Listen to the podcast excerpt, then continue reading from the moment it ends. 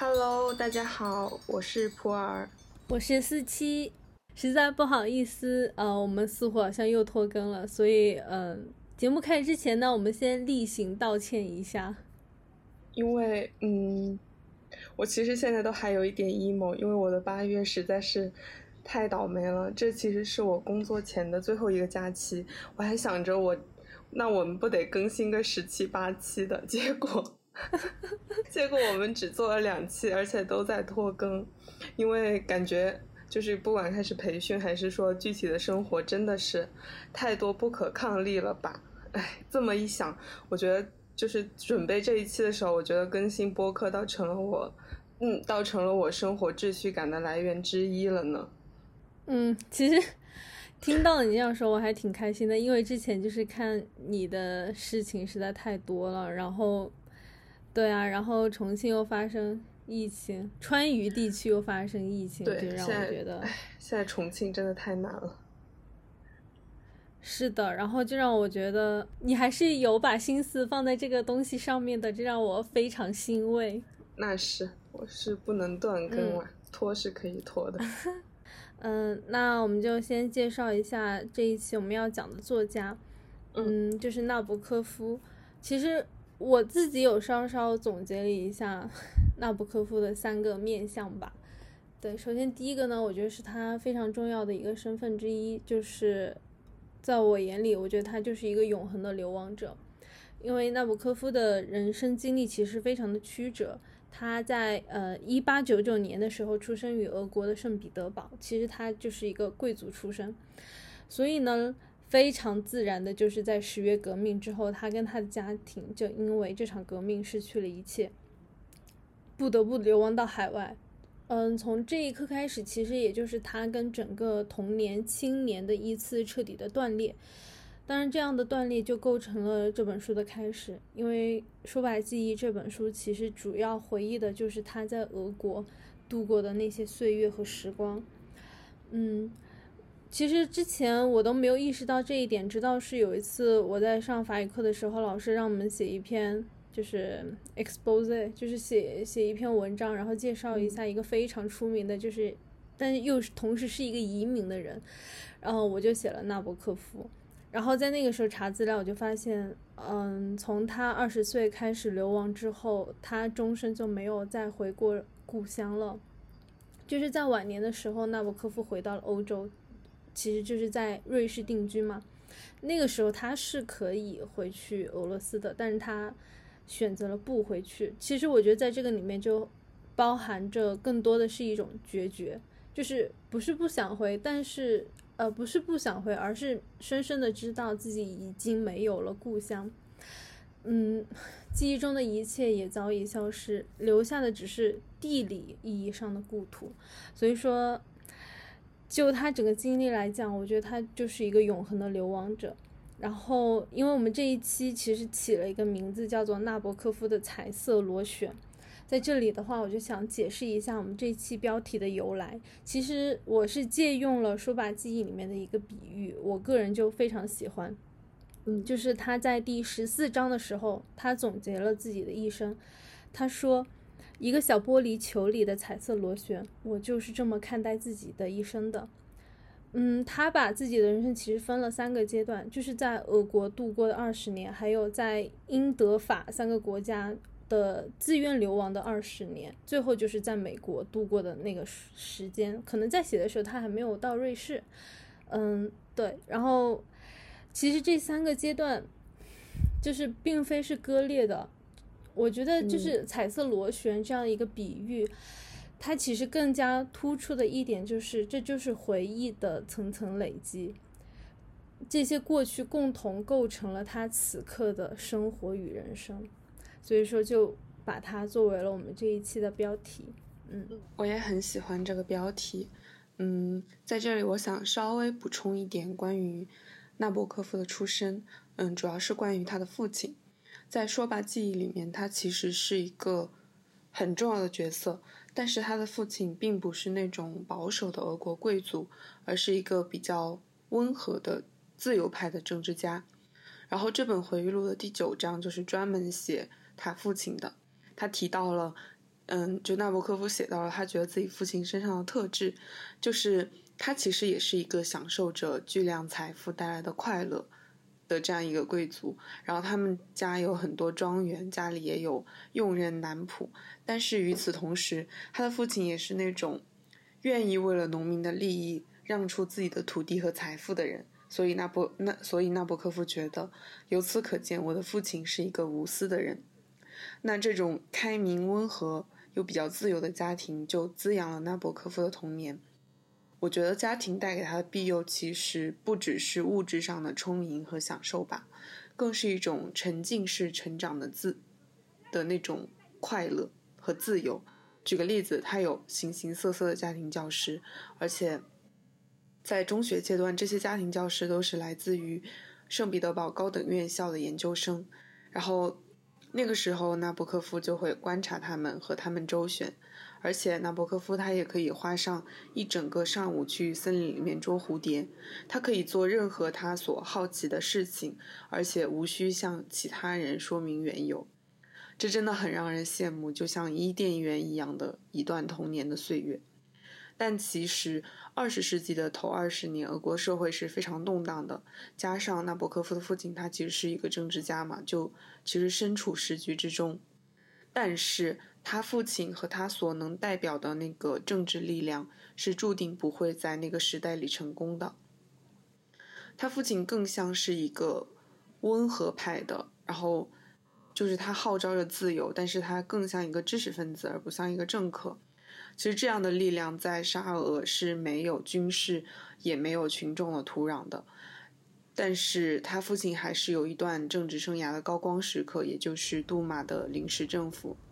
不过这个政府也没有存在很长的时间，所以这样来看，这一家的没落和流亡似乎是必然的。而且在漫长的历史上，其实俄国就和其他的欧陆文化保持着一定程度的隔绝嘛。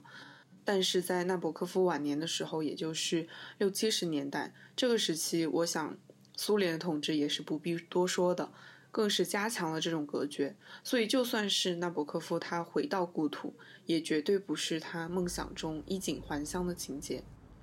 嗯，这样来看的话，他的童年真的非常美好，美好的就像是从那个时代里面偷来的一段生命。所以，终生的流亡对他来说，不只是远离故土的。远离故土这样一个事实，其实更意味着他永远都被自己的童年放逐了。对，然后我觉得纳博科夫他第二个标签，当然是我自己给他贴上去的。哎，也不对，也是一个比较 比较大众化的标签吧，就觉得他可能是一个比较变态的作家。因为在纳博科夫的整个写作生涯里面，就是逃不过去的那个小说就是《洛丽塔》。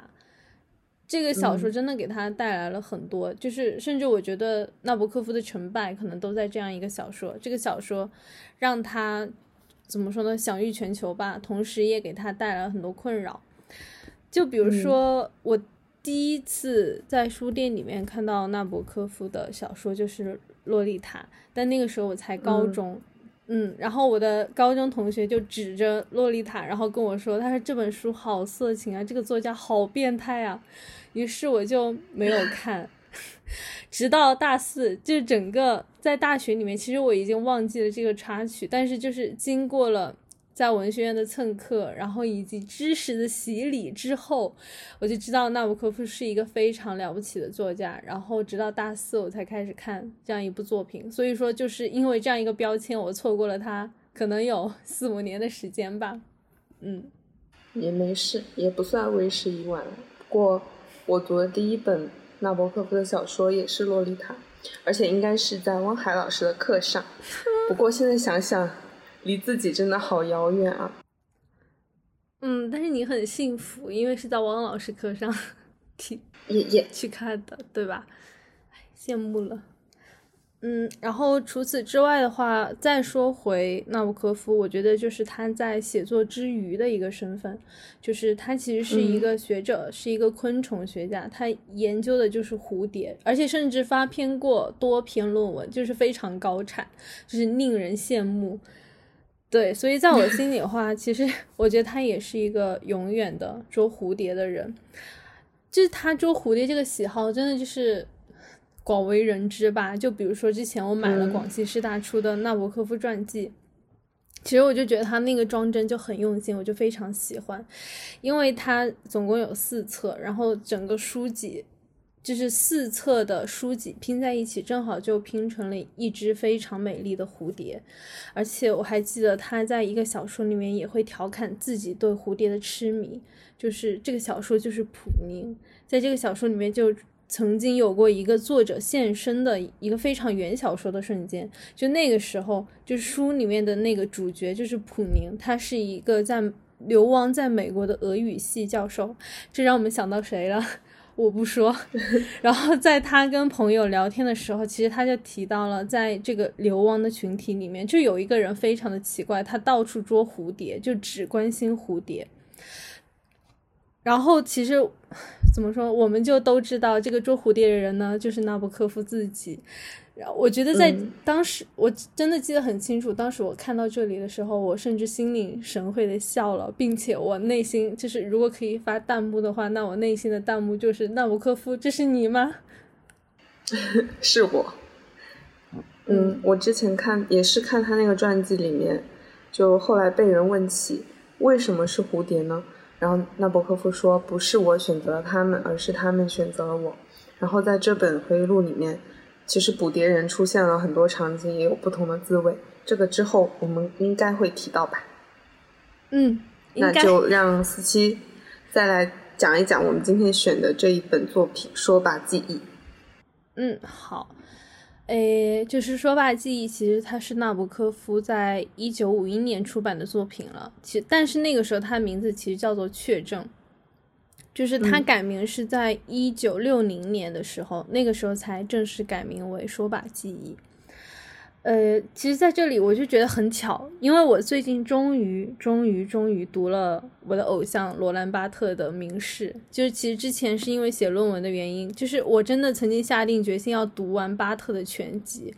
就是，但是最近的话，就是因为工作之后，其实反而更加觉得有必要保持学习的那种心态，于是又开始看。理论书，然后这个这本书其实看似好像很很艰深，但其实他非常的轻松，所以这也是我非常喜欢巴特的一点。因为后期的他就是始终都警惕着一种科学化的论调，他就永远都要从一一种个人的具体的感受去出发，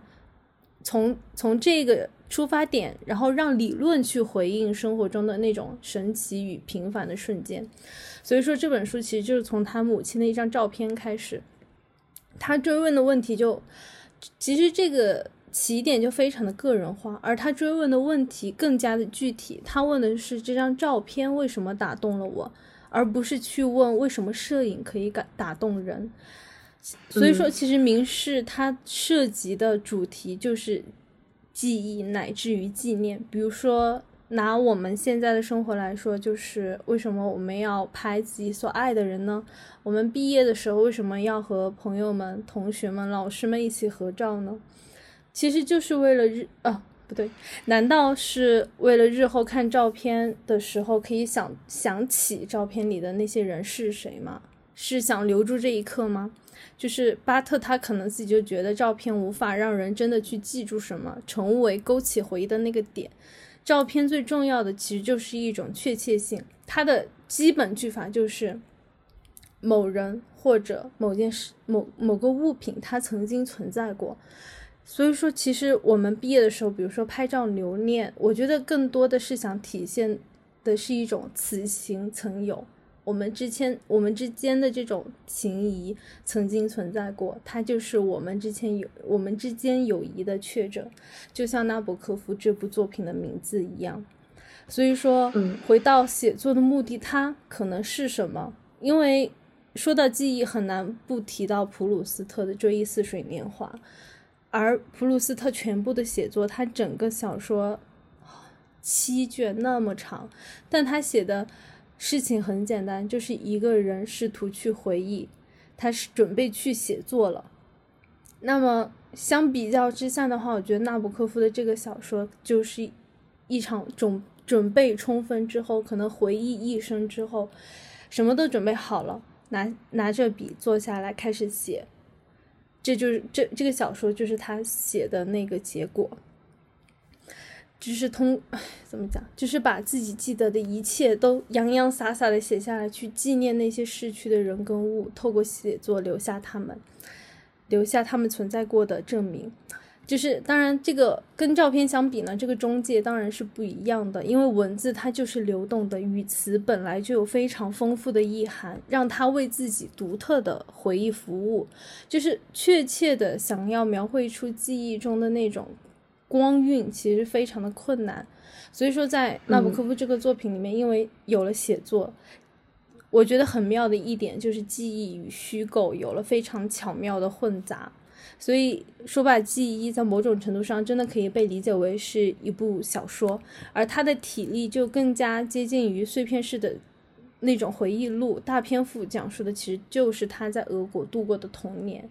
诶，然后在这些碎片呢，碎片之间，它的拼接跟重组，我觉得是按照两个原则进行的。首先，第一个就是时间顺序，第二个就是主题。嗯，而且我觉得这样安排其实透露了纳博科夫对自传性写作的理解，这个就一会儿稍后会讲。嗯，在看了四期的稿子之后，我特意去翻了一下我两年前做的读书笔记，我看到有一句话，我觉得很适合引在这里。就巴特说，照片具有证明力，而照片的证明针对的是物体，针对的不是物体，而是时间。这一刻如照片中那般存在过。我觉得这句话其实同时意味着另外一个有一点残忍的事实，就是没有被镜头捕捉到的下一刻，就永远散逸在了时间当中。而且我们对时间的感知从来都不是片段式的。我们经常说起的当下，我觉得是一个不存在的概念。但是像摄影、像照片的珍贵就在于它可以抓住这个不属于过去也不属于未来的特殊时刻。但是这不正说明了时间无时无刻不在一种逃逸的状态中吗？而我们人就不可避免的成了时间的囚徒。但是记忆可以做到的。不就是挣脱时间的枷锁吗？所以这本说把记忆其实没有花很多的笔墨去展开纳博科夫自己经历过的事件以及这些事件之间的前因后果。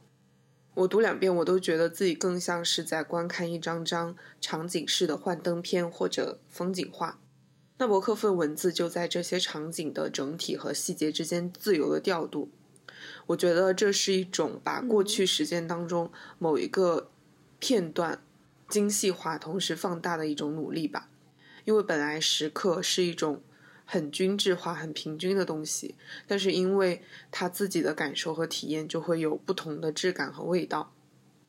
换句话说，纳博科夫或许没有讲什么故事，而是把他记忆中的场景通过文字延绵成了一张宽广的版图，把那些有限的、或许被会被一张照片困住的时刻引向了无限。结果刚刚普洱讲的那些东西，其实我很想说，在看这部作品之前，我真的很好奇，就是像纳博科夫这样的作家，就是他是坚信写小说其实就是编造谎言，他完全知道写作是有多么的不可靠，以及回忆的欺骗性。那我就会想。他难道还会按照传统的方法，就是规规矩矩的按照时间顺序，从人生中的第一份清晰的顺清晰的记忆一直往下写，只写到下笔的那一刻吗？对，嗯，那那另外一个问题就是，我会好奇他要如何革新回忆录的写作形式，去面对真实但却破碎的回忆呢？在第一章里面，纳博科夫其实就是从分隔生与死的那一瞬息与裂缝开始的。刚刚降生的婴儿正在自己的摇篮当中看着眼前的天花板，盯住的是存在的未知。这就是整部作品以及人生的开端。随后，他开始回忆自己最初的那几份记忆，在其中，他提到了自己认为自传性写作的目的究竟是什么。嗯，其实纳博科夫的童年恰值日俄战争爆发，俄国战败了，继而引发了后来的一系列变革。但是这个改变一切的战争，一开始其实是以一种非常不起眼的方式进入到了个体的生命里。他所记得的呢，便是幼年看的漫画。这个漫画里面画的就是日军如何粉碎俄国的进攻，消灭敌人的。在整个国家和时代都风雨飘摇的时刻，一个小男孩他所拥有的战争记忆就是一幅漫画，这似乎也成了他日后要经历的战争岁月的一个非常温柔的开始。其实我在讲到这里的时候，我就很忍不住想要把这这一个片段去放在一个。他整个完整的生命脉络当中去解读，让他去拥有一个不一样的象征的意义，就像，嗯，就像我们每个人的生活一样，其实许多生活片段的意义都是我们后来赋予的。当下离我们实在太近了，我完我们参不透它到底意味着什么。所以说，就是通过写作，我觉得纳博科夫真的就是在不断的赋予过去所谓的意义，嗯。而且纳博科夫在当时，他就他就真的是不知道那个漫画里面的那场战败竟然会带来如此大的变革。所以与日俄战争有关的另外一个瞬间，就是家中访客，一个名叫 一个名叫库罗帕特金的将军，他曾经在沙发上用火柴给他变魔术，结果就是在那一天，他接到通知，他成为了俄国远。远东部队的最高指挥官，就是他在去接电话的时候离开了沙发，结果起身的那一瞬间，因为他真的有点胖，所以摆在沙发上的火柴就全部弹起来了。从火柴这个意象，他就看到了这个主题在岁月中的演变，就是整个意义不断的蔓延。纳布科夫写的是，使我感到高兴的是火柴主题的演变，他让我看的那些魔。他让我看的那些魔术火柴被轻视，放在了不知道什么地方。他的军队也消失了，一切都变成了泡影，就像我的玩具火车。从这一点来说，纳布科夫认为，将你的人生，将你的一生循着这样的主题构思梳理，我想应该是自传的真正目的。换句话来说，他就是要用文学的方式去重新理解人生，不是说人生为什么会这样，而是要看清人生究竟是什么样的。所以用这样的方式，我就觉得他保持好了一个平衡，就是让记忆保持为破碎的状态，但同时也从一个更加整体的角度去看，让他们彼此之间相互呼应，让彼此赋予彼此更加深层的含义。在第六章的时候，他也写了这样的一句话。他说：“我承认我不信任时间，我喜欢在使用后把我的魔毯这样折叠起来，使图案的一部分重叠在另一部分上。”嗯，所以可以看到，在这本书里面，其实大部分的章节也是按照主题的方式结合在一起的。比如说第三章，他讲的就是他的家族；第五章讲的就是自己的家庭，就是那一位家庭教师；第六章讲的就是蝴蝶。在这些纷杂的故事里面，他试图找到彼此之间的内在和谐，图案的重叠，相互呼应。我觉得这就是文学里面的象征隐喻以及互文这样的修辞手法。嗯，而且我个人非常欣赏小说之处，就是我觉得它提供了好几个非常非常精彩的人生隐喻。我觉得如果一个人能够把自己的一生，凝练的缩减为一个简单的意象，但这个意象又折射出不同的意涵，我觉得这真的就是最厉害的地方。嗯，就比如说女士，就是纳博科夫小时候的那个瑞士的家庭教师，最后在读者的眼前，他的整个形象，他的一生都跟那只笨拙的天鹅融为一体。苦难在他身上最直接的体现，其实就是身体与姿态嘛，就是。那只天鹅笨笨拙的样笨拙的样子，其实就仿佛成了他一生与苦难斗争的缩影，就是把整个人生提纯，然后再把握其中的几个主题，在岁月当中不断的聆听，还有寻找他的回响。我觉得这也是，我觉得这就是纳博科夫提供的另外一种处理回忆的方法。其实我会觉得有一点点像追忆，因为在追忆里面，其实也是在第一卷里面呈现的，比如说，呃，斯万的爱情，其实它就构成了马塞尔这个讲述者后面所经历的一切感情的模板。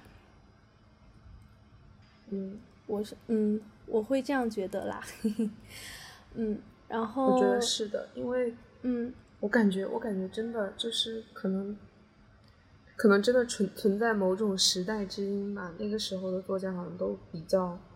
看重这个，已经开始成为一个时代主题了。好多人都写过。嗯，对，是的，就是你会看到同样的主题在不同的人身上反复出现，就有点像是交响乐里面的那那一个主题剧，不停的复现，但又不停的变化，但核心还是那一个，就很妙，我很喜欢。呃，对，然后那我们回到这样这样一部作品，就是按照主题的方式重新进行排列组合。就是我觉得这也意味着，在整个讲述的过程当中，写作成了最重要的中介。但是我觉得写作这一点，在书写记忆这个命题里面，它就仿佛构成了一种悖论。就是因为我们会期待回忆能够更加自发的、自然而然的流溢出来，就是它是一个被意外之物所触发的那样一种产物，它应该是一种自然的流露。但是在这样这本书里面。就是我觉得写作的痕迹很重，其实最主要的就体现在对景色和场景的描写身上。就是，其实在这里面有非常多的修饰，甚至是非常细节化的描写，就会让人觉得这是真实的往事吗？也会让人觉得他似乎是在雕琢小说当中的某一个场景。所以这也是我愿意把这部作品称为小说的原因之一。嗯，但其实我也想说，就是这样的雕琢，它本身就是写作的本质。因为文字它就是一种极度抽象和概括的中间，就是唯有经过编排，才有可能去占有它，让它为我们的记忆服务，让他们说出我们自己的故事，独一无二的故事。其实这一点就结合到我自己经历，我也会觉得在写日记的时候，这一点让我非常的痛苦，因为我觉得我所写下的一切都非常的平庸。它可以用于每一个人，只需要换掉，就是只那个我甚至都不用修改，对主语都可以不用变，就安在别人身上照样成立。所以说，我就觉得可能我需要做的就是要像纳博科夫在这部在这个作品里面做的那样。好难，嗯，嗯，好难，对，嗯，当然，我觉得这一个特点呢，某种意义上可以归结于纳博科夫的天赋，老天给饭吃吧，只能这样说。因为我是看这部作品，我才知道，我看这部作品，我才知道原来他跟他母亲都有联觉症，哎，就是说他的感官其实是混杂在一起的，对，联觉症。联觉症，嗯，就是他可能看到数字三，然后他脑海里面就会自动浮现出某个颜色，或者是闻到某个味道，这真的就是老天赏饭。我是我知道的上一个讲述通感、强调感官之间彼此交织的是一位大诗人，名字叫做波德莱尔，他还写了一首诗，应该是西方文论的必读吧，叫做《通感》（Correspondence）。嗯。对，里面其实，在《通感》这首诗里面，里面就有一句话：香味、颜色和声音都互相呼应。这就是纳博科夫他的他所接触的感官世界。所以我个人就非常喜欢这本书里面描绘的场景，就让我觉得全世界都在某一个瞬间感知到了对方的存在，用同样的方式去进行呼吸。就比如说第四章第二节开篇的那个黄昏，就纳博科夫，我觉得他真的调动了所有的感官，他描绘了同一时刻里目之所及空间里发生的一切事情，好像他们都只是为了他一个人存在一样，就只为了这一刻的宁静与神秘。这这段话是天还要过好几个小时才会黑，一切，天空高高的花朵，静止的水面。将会保留在永恒的黄昏的悬想状态之中。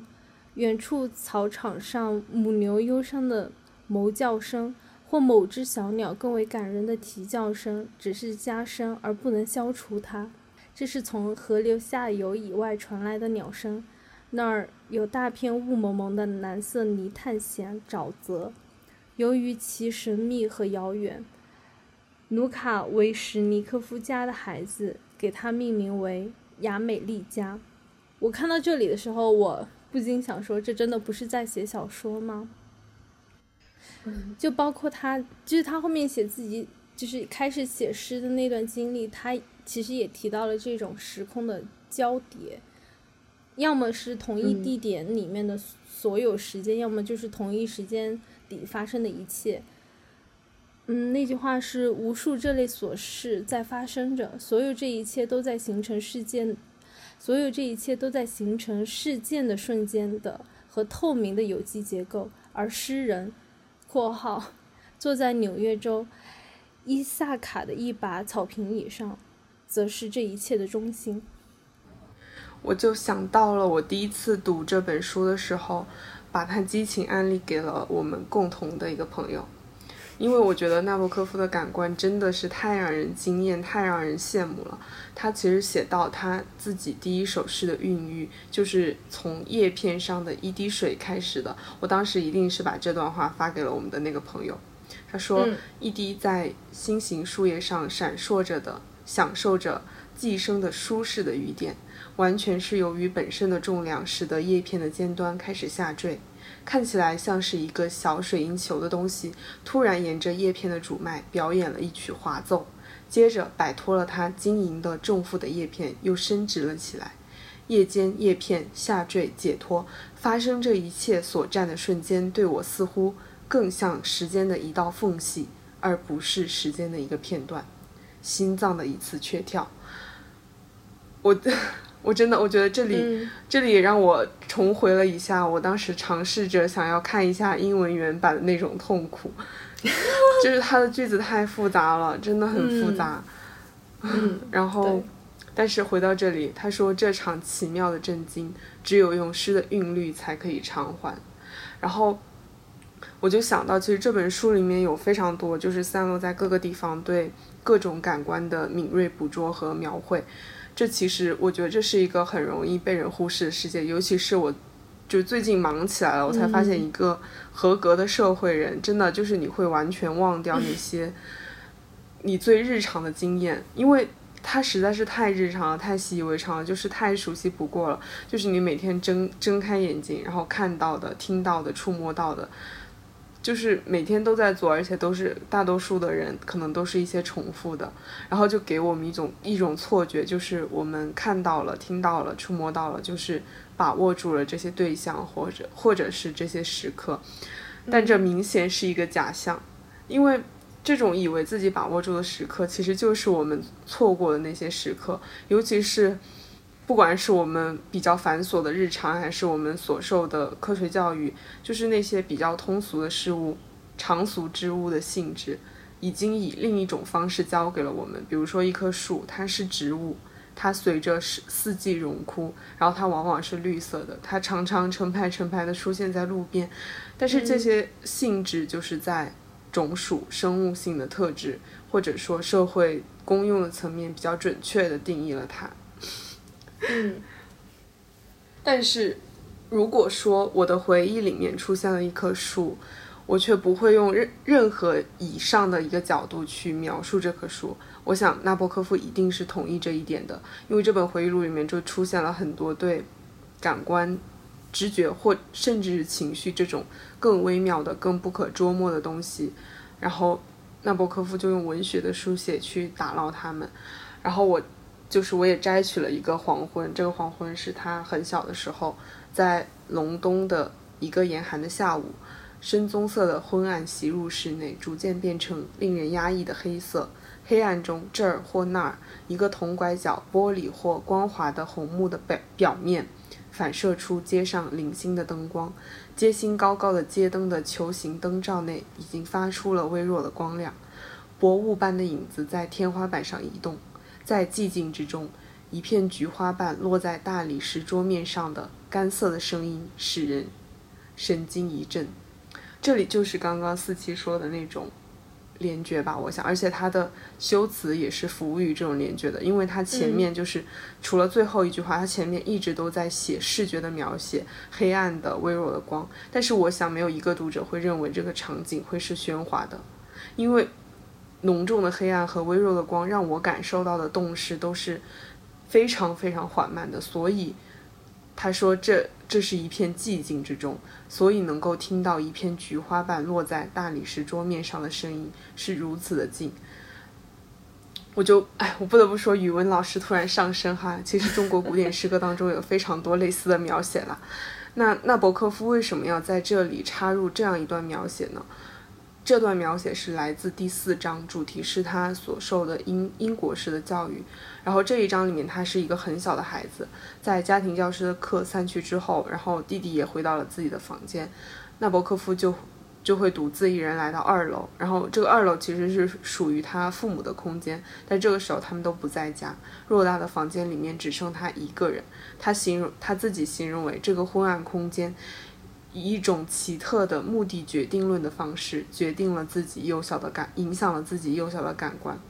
所以我当时一下就觉得，哇，他为什么要在这里写到这样一个奇妙的时刻呢？因为那片菊花瓣是否落下，真的已经不重要了。因为这个描写就是成功的去追溯了他自己独特感官的源头，而这就是他作为一个作家最宝贵的天赋。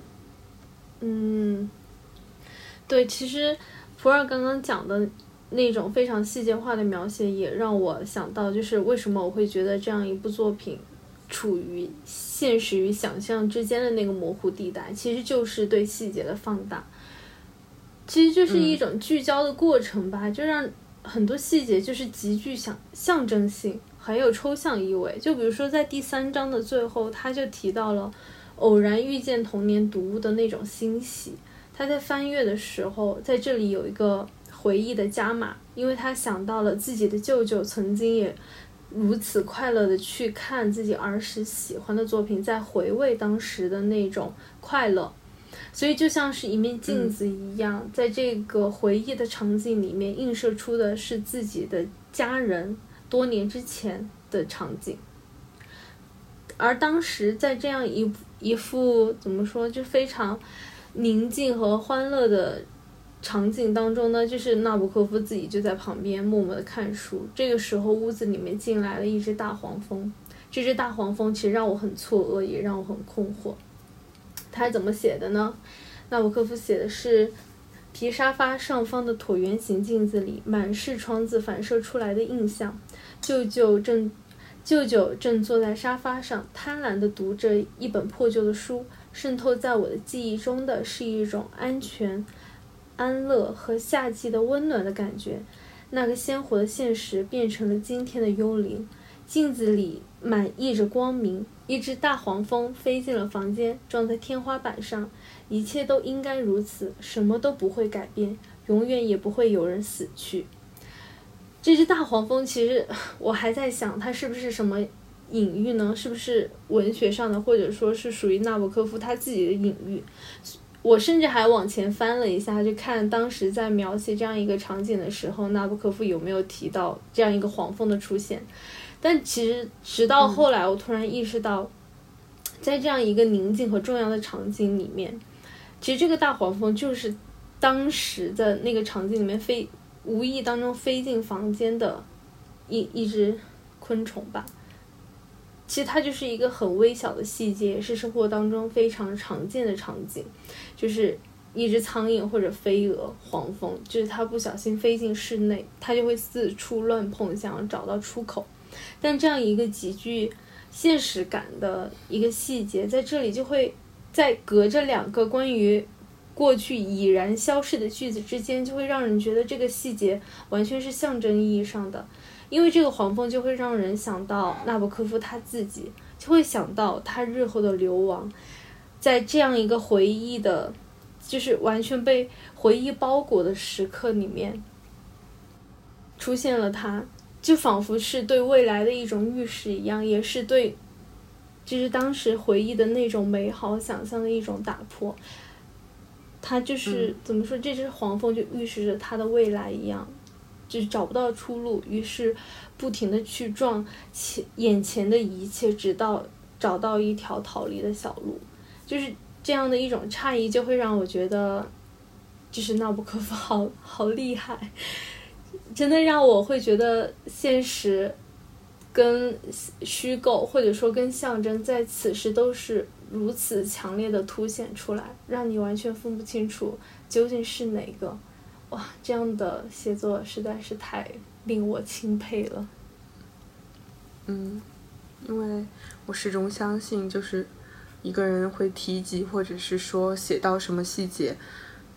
这些细节都不是他生命的点缀，也不是那种可有可无的东西。因为一双眼能够看到什么，能够描绘什么，在很大程度上已经透露出了这个人生命的特质。嗯，然后刚刚四期其实提提到了写作和回忆嘛，然后我想做一些比较激进。略显激进的补充，因为我觉得，就我个人来说，说的苛刻一点，一旦我们尝试着要用语言去编织你自己的经验和想法，你的半只脚就已经踩进了虚构的世界里。而且我自己有很多这种类似的经验，就其实就前几天，在我翻手机翻到之前的照片的时候，就会陷入到那种回忆里面。当然，我的回忆都是那种大同小异的啊，因为我的生活实在是比较的单一，一般都是跟朋友一起出去玩的那种很快乐的时候。然后前几天翻到的一张照片，就是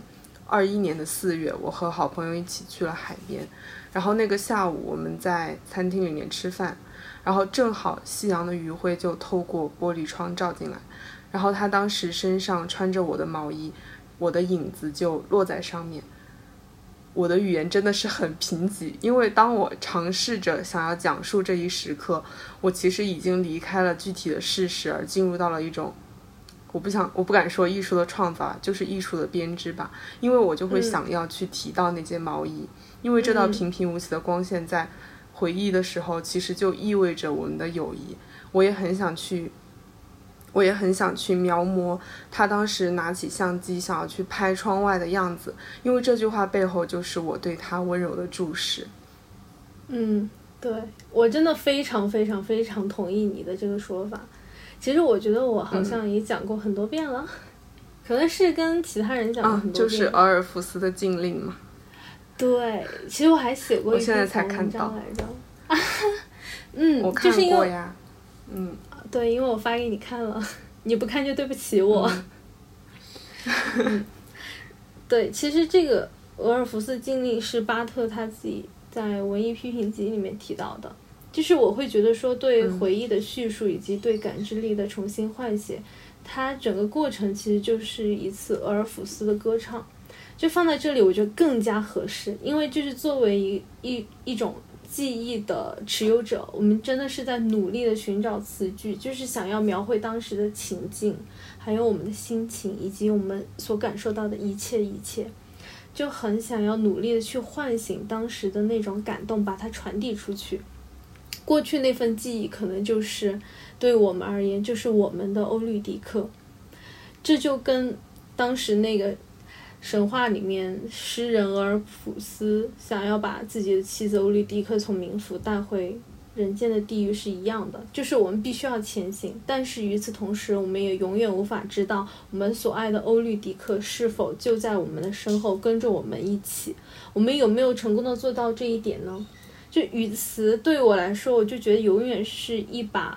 就永远是一支拖把的剑，因为它永远都不是事物本身。真的，我们就必须要非常小心的使用，才可能靠近那么一点点我们当初心里心中所感受到的那种触动。但一旦我们很直白的说出什么啊，我好感动，我好开心这样的话，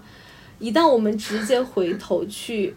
直视过去那个时刻射来的光的时候，那我们真的就是在这场书写里面永远的失去它了。所以我们必须要进入一种。编织的状态必须要想尽办法去编织过去。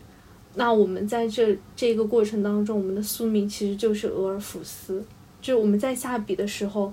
我们将永远都，我们将永远不知道自己有没有让那个瞬间复活。但是我们又必须继续写，哪怕是用一生去重写同一个片段。大概就是这样。嗯嗯，我现在很感动。对，其实我觉得你在讲当时那个场景的时候，我也有感受到，嗯，就是你内心的那些触动。我也很感动。但是纳博科夫是不会像我这样的，因为我感觉我的我的描写就非常的单薄，而且都比较抒情吧。但是纳博科夫他是一个面向真正的写作，也面向自己曾曾经真实经历的生活的这样一个作家。在这本回忆录里面，其实能很明显的感觉到纳博科夫在这两个面向之间来回的游走。我觉得也可以说成是一个巧妙的螺旋。是的，而且我觉得他很厉害，因为，对，因为他在这两者之间搭建起了他自己所所说的要完成一场一个关于人生的隐喻和关于他自我的重现和确认。嗯嗯，我就拿第五章来举个例子吧。第五章的主题是纳博科夫六岁的时候来到他家里的法语女教师，我们称之为欧女士。在前言里面这一章其实有说，就是最初是。这一章的最初发表就是这一系列书写的影子，然后这一章后来也被收录在他的短短篇小说集里面，所以其实我很认同这也是一本小说。嗯，那在这一章的起笔呢，其实是纳博科夫作为一个作家的自白，他说他曾把欧女士借给自己小说中的人物，我盲猜，我也不是盲猜，我还是去翻了一下，应该是借给了盲手和艾达与爱欲的主人公。但是因为艾达我也没有看完了，太长了。然后，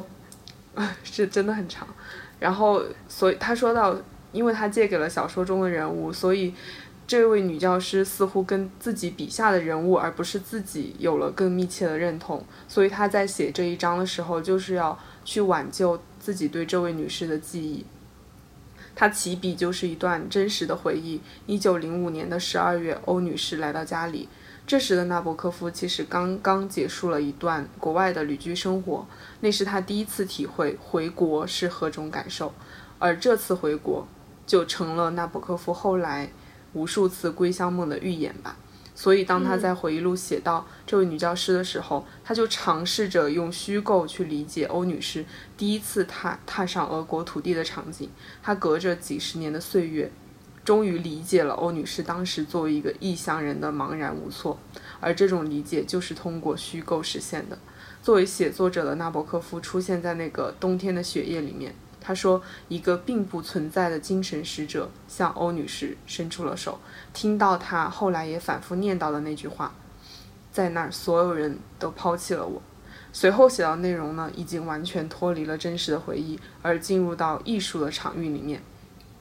纳博科夫写道：“不要让我漏的，就是在虚构了很多场景之后，纳博科夫写道：不要让我漏掉了月亮，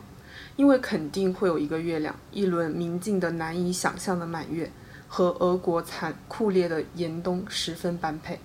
他搭建了一个舞台，一个典型的俄国严冬的深夜，让欧女士的意象，让欧女士作为一个异乡人在这里上演一出情景剧。”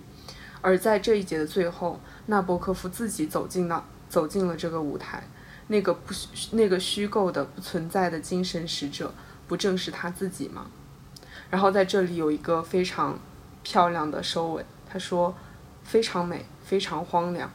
但是我怎么会在这个立体的梦境之中？我是怎样到那儿的？不知怎的，那两辆雪橇已经悄悄离去，留下了一个没有护照的间谍。”穿着他的新英格兰雪靴和风雪大衣，站在那条发蓝的，站在那条发蓝的白色道路上。我耳朵中的震动已经不再是雪橇远去的铃声，而只是我年迈的血流发出的嗡嗡声。这个没有护照的间谍，就是正在写作、正在透过笔端回到俄国土地的纳博科夫，但是他已经失去了身份。欧女士所乘坐的那个雪橇也已经远去了，铃声被她自己血流的嗡嗡声所取代了。就在这短短几句话之间，她作为一个写作者和笔下人物的距离就被消解了。年幼的她和欧女士的距离也消解了，因为经过六十年的岁月，她终于明白了欧女士当时当年的处境。而我觉得这种消解是非常残忍的，因为这是以纳博科夫对自己六十年岁月逝去的真实体验为前提的。所以最后一句我真是觉得写的太好了。他写万籁俱寂，一切都被月亮这面幻想的后视镜迷醉征服。然而雪是真实的。当我弯身当我弯身捧起一把雪的时候，六十年的岁月在我的手指间碎成了闪光的双尘。哎，真的写的太好了，嗯，真的，我现在好感动，又开始直白了。但是，嗯，我还想分享一个，写的很好。对，就是在整个第五章让我非常非常感动的一句话，就是写到欧女士，她说她一生都在感受苦难，这种苦难是她天生的特性，只有它的起伏，它多变的深度，给了他在运动着和生活着的印象。使我不安的是，只有苦难感而没有别的，是不足以造就一个永久的灵魂的。哎呀，我的妈呀！我当时看到这里，我整个人就是像被像触电了一样。是的，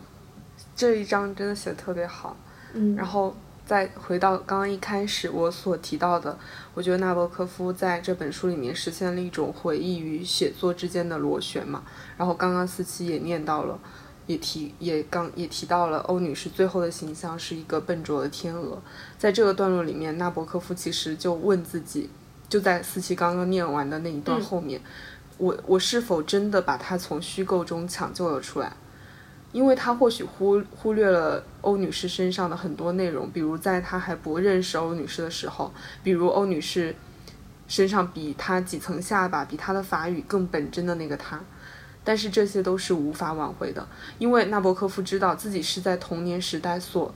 就是是在童年时代所挚爱的人或物都已经灰飞烟灭之后，才开始领悟，开始理解。所以这个回答，他自己的回答似乎是让人感到有些悲观的。但是在这一章的最后，那博尔科夫又写到，就是又用一个附录的方式，让自己的笔回到了真实发生的事情上。他发现他自己写下这一篇章的时候，其实那个时代的那些人并没有全都逝去，有一位。这里真的关系好绕呀。他说有一位表弟家的女教师还活着，然后又写到了这个女教师和自己妹妹的一个小小的一个有趣的联系。然后这是一道来自久远岁月的一道光芒，至少他对欧女士的拯救不算真的太迟。他书写回忆，做做那些超越性的努力，从艺术世界又盘盘旋着回到真实世界里的时候，竟然也找到了这样一个小小的落点。哎，我看着还是很感动的，因为我觉得，我愿意把它理解为命运对纳博科夫还是有一些宽容。嗯，对。怎么就讲完了？